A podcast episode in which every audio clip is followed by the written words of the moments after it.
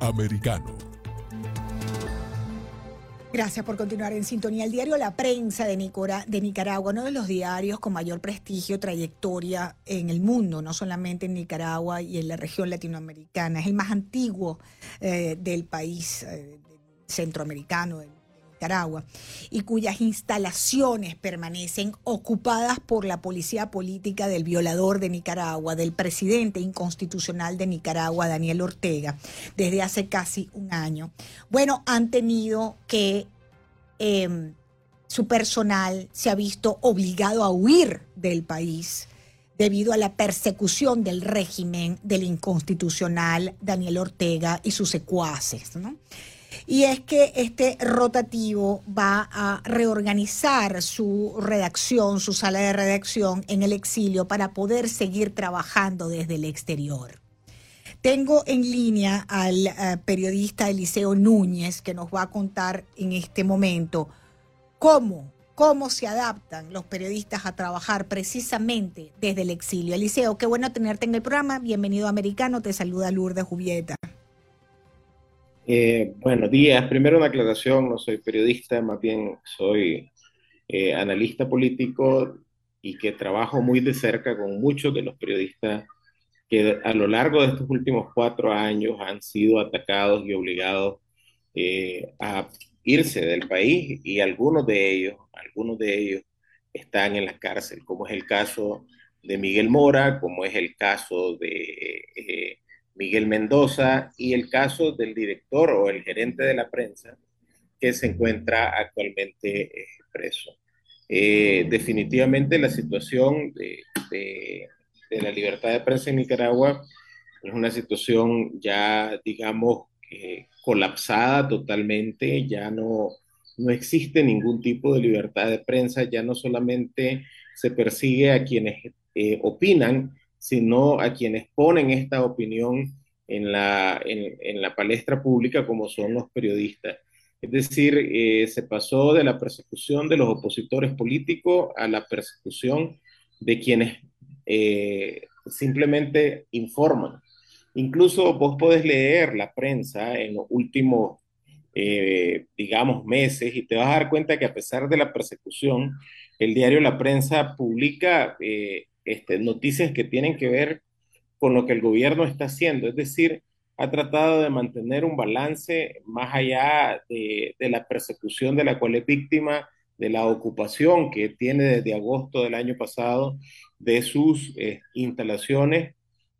Hay una apuesta por, por mantener esa objetividad, eh, esa, esa, esa, posición que, que, le ha calado, como bien decía, como uno, eh, el, el, nombre de uno de los mejores periódicos que ha tenido Nicaragua y Centroamérica y una referencia internacional, eh, principalmente debido a que su director, eh, Pedro Joaquín Chamorro, sacrificó su vida, fue asesinado en aras de mantener la libertad de expresión y la libertad de prensa en el país.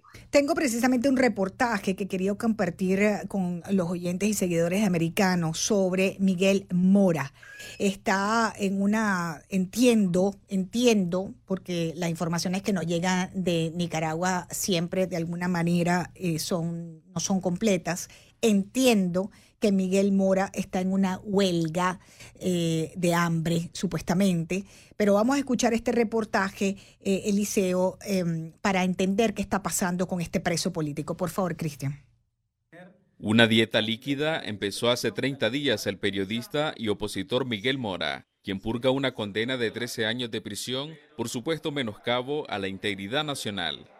Él está demandando que, que durante este recluido se estén eh, respetando los tratos mínimos, incluso el permitir que le ingresen, que pueda ingresar una Biblia o el caso de poderse reunir con su hijo. Recibir una visita de su hijo discapacitado es la solicitud principal del director de 100% Noticias, dijeron sus parientes a instituciones de derechos humanos y organizaciones de periodistas. Miguel lo único que pide es que le permitan ver a su hijo.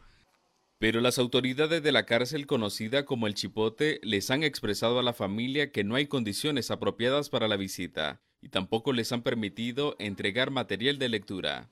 hay una negativa de parte del Estado en que los padres que, de personas que están detenidas en este centro no puedan ver a su hijo.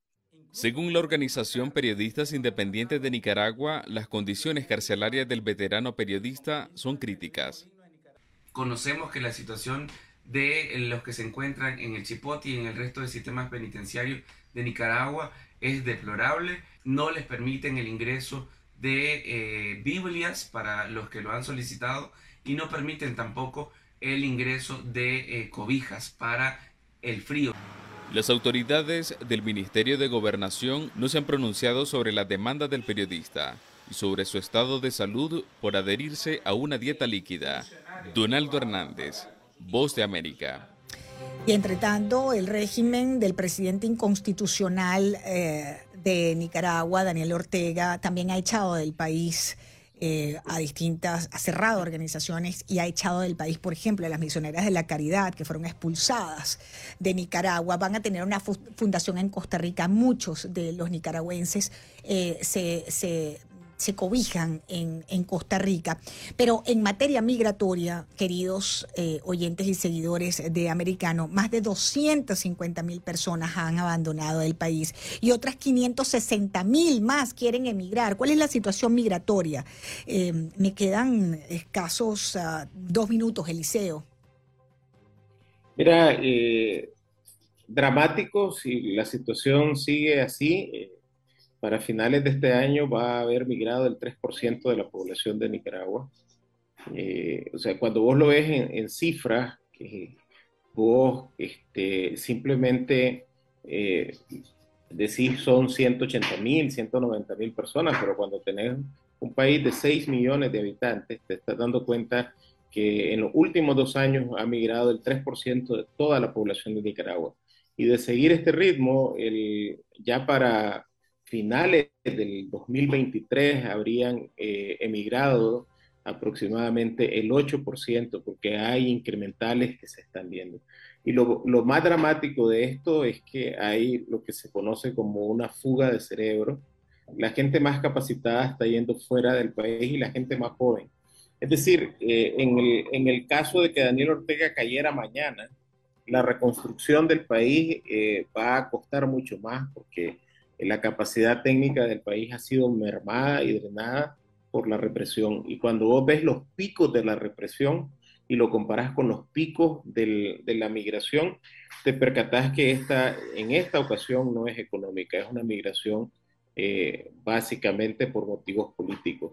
Y el, mundo tiene que hacer algo al respecto porque eh, los nicaragüenses cada vez tenemos menos posibilidades de enfrentar a este sistema bajo las circunstancias en que estamos. Y el régimen no se detiene. Estaba leyendo que un abogado sandinista está amenazando con demandar a todos los portales de noticias, la prensa, 100% noticias, que desde el exterior ¿ah?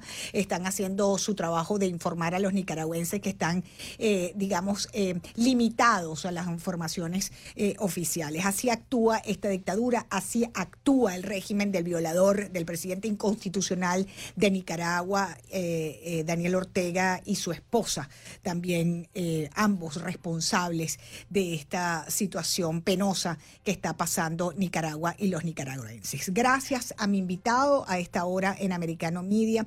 Me acompañaba desde eh, Costa Rica el analista político Eliseo Núñez. Tengo que despedir este programa porque se me acaba el tiempo. Les agradezco enormemente la sintonía. No se despeguen de nuestra señal. Americano Media continúa desde bien temprano, a ¿ah? programación en vivo.